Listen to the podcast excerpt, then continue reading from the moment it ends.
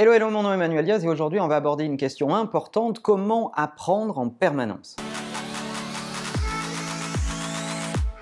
Vous m'entendez souvent dire qu'il faut être toujours en apprentissage, que l'apprentissage permanent est fondamental si vous voulez rester compétitif et ne pas être remplacé par un algorithme. C'est super, mais comment s'y prendre et quels sont les éléments qu'il faut surveiller pour être dans cette logique de l'amélioration continue et de l'apprentissage permanent? Le premier élément, c'est qu'il faut être curieux. Si vous connaissez bien votre métier, vous savez quelles sont les zones de danger autour de ce métier.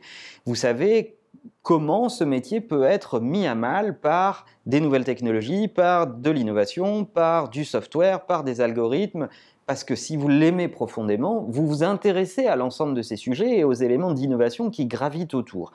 Ça, c'est le premier pilier. Posez-vous systématiquement la question, qu'est-ce qui peut me mettre hors d'emploi Qu'est-ce qui peut me pousser à l'extérieur de ma zone d'employabilité Et commencez-vous à vous intéresser à ces sujets-là? Si je dois prendre un exemple, c'est exactement les gens qui, il y a quelques années, ont commencé à s'intéresser aux analytics, à ce qu'ont fait, les, fait les premiers outils d'analytics, euh, Google Analytics certes, mais pour les plus vieux d'entre vous, Xiti, etc., etc., et qui ont commencé à s'intéresser à euh, quel est le comportement des internautes autour d'un site web, par exemple? Eh bien, bien avant que ça s'appelle la data, le comportemental, le targeting, le retargeting, etc., ces gens se sont mis à creuser ces compétences qui ont euh, fabriqué pour eux une spécialité dans laquelle ils sont devenus forts au gré du temps et qui leur crée une zone d'employabilité majeure. Donc une fois que vous avez identifié cette innovation, creusez-la et creusez-la à fond. J'ai pour habitude de dire d'ailleurs, si vous lisez en français, c'est qu'il est déjà trop tard.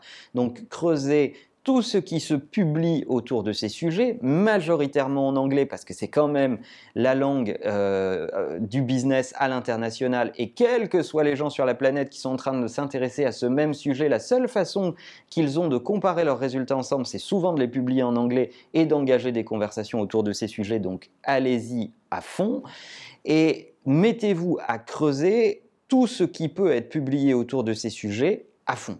Si on vous propose une formation dans votre entreprise, dites-vous que vous êtes en retard. Il est déjà sûrement trop tard. Parce que forcément, si on vous propose une formation sur un sujet qui a déjà été identifié, qui a été euh, structuré dans une formation et qui vous est dispensé dans votre langue naturelle, en l'occurrence dans notre exemple ici le français par exemple, eh bien vous avez déjà beaucoup de retard. Donc vous n'êtes certainement pas au centre de la zone de valeur qui va vous assurer un coup d'avance. Enfin, lorsque vous avez identifié ce sujet, lorsque vous êtes en train de le creuser euh, à l'échelle euh, globale et que vous lisez un maximum de choses là-dessus, mettez-vous à l'expérimenter dans votre quotidien. Donc faites des tests. Et si vous n'avez rien sous la main pour faire des tests, eh ben, ouvrez des sites web, ouvrez des blogs, faites des tests, servez-vous de votre blog comme un laboratoire, servez-vous de ce que vous pouvez faire à l'extérieur de votre business comme des laboratoires. Vous n'êtes d'ailleurs pas à l'abri que ça fonctionne.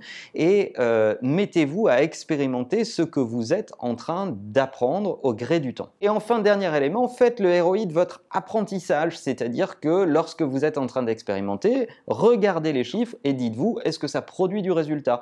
Est-ce que ça m'aide à progresser? Est-ce que ça fabrique des éléments tangibles avec lesquels je vais pouvoir débriefer dans mon entreprise pour dire, regardez, j'ai monté un petit laboratoire, voilà ce que je suis en train d'expérimenter, j'ai lu l'ensemble de ces sujets autour de, de cette question, je suis en train de déployer cette technologie à cet endroit et voilà les résultats que ça produit à ma petite échelle dans mon laboratoire. Donc imaginez si on le transpose dans l'entreprise, voilà ce que ça pourrait potentiellement produire comme résultat. Eh bien ça, c'est exactement la bonne démarche pour être dans l'apprentissage permanent et qui, en plus, va vous fabriquer du marketing personnel dans la boîte parce que ça va montrer votre détermination et votre volonté à faire avancer le collectif à travers vos propres compétences. Voilà comment être dans une démarche proactive d'apprentissage permanent lorsque vous travaillez euh, dans une entreprise.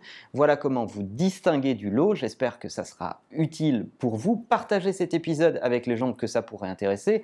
N'oubliez pas que l'ensemble des contenus de cette chaîne sont aussi disponibles en podcast sur iTunes. Vous tapez mon nom Manuel Diaz, vous allez trouver le podcast très rapidement. Et en attendant, n'oubliez pas que la meilleure façon de marcher, c'est de vous abonner. À bientôt.